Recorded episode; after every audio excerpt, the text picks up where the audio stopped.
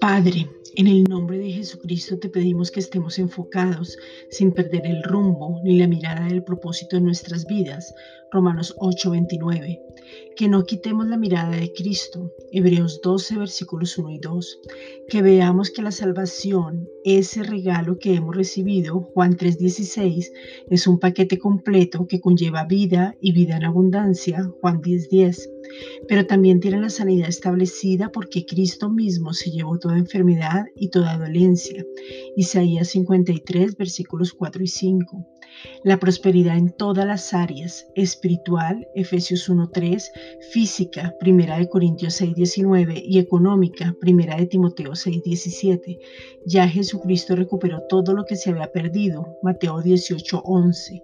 Ahora estamos completos en Cristo, Colosenses 2.9, y nada nos falta porque Él es la cabeza de todo, Colosenses 2.10 todo el pasado y los pecados pasados, presentes y futuros fueron redimidos y tenemos una nueva naturaleza porque Él mismo nos hizo nacer de nuevo por medio del Espíritu Santo.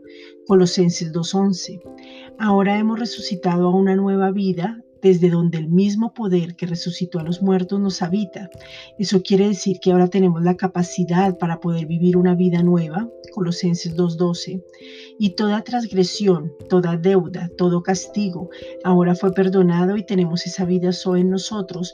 Ya no estamos comiendo en el árbol de la ciencia del bien y del mal, ahora comemos del árbol de la vida que se llama Jesucristo, Colosenses 2.13.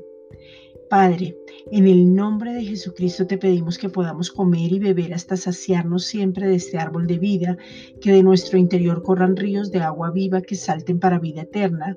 Juan 7, versículos 37 y 38, danos la revelación de Jesucristo, Apocalipsis 1.1, que tengamos un encuentro personal con el amado, el deseado, que lo escuchemos claramente sin ser resistentes ni duros de corazón, sino que estemos dispuestos a tener una relación para poder ser transformados en la palabra de justicia y nos volvamos expertos en ella. Hebreos 5.13. Gracias, Padre.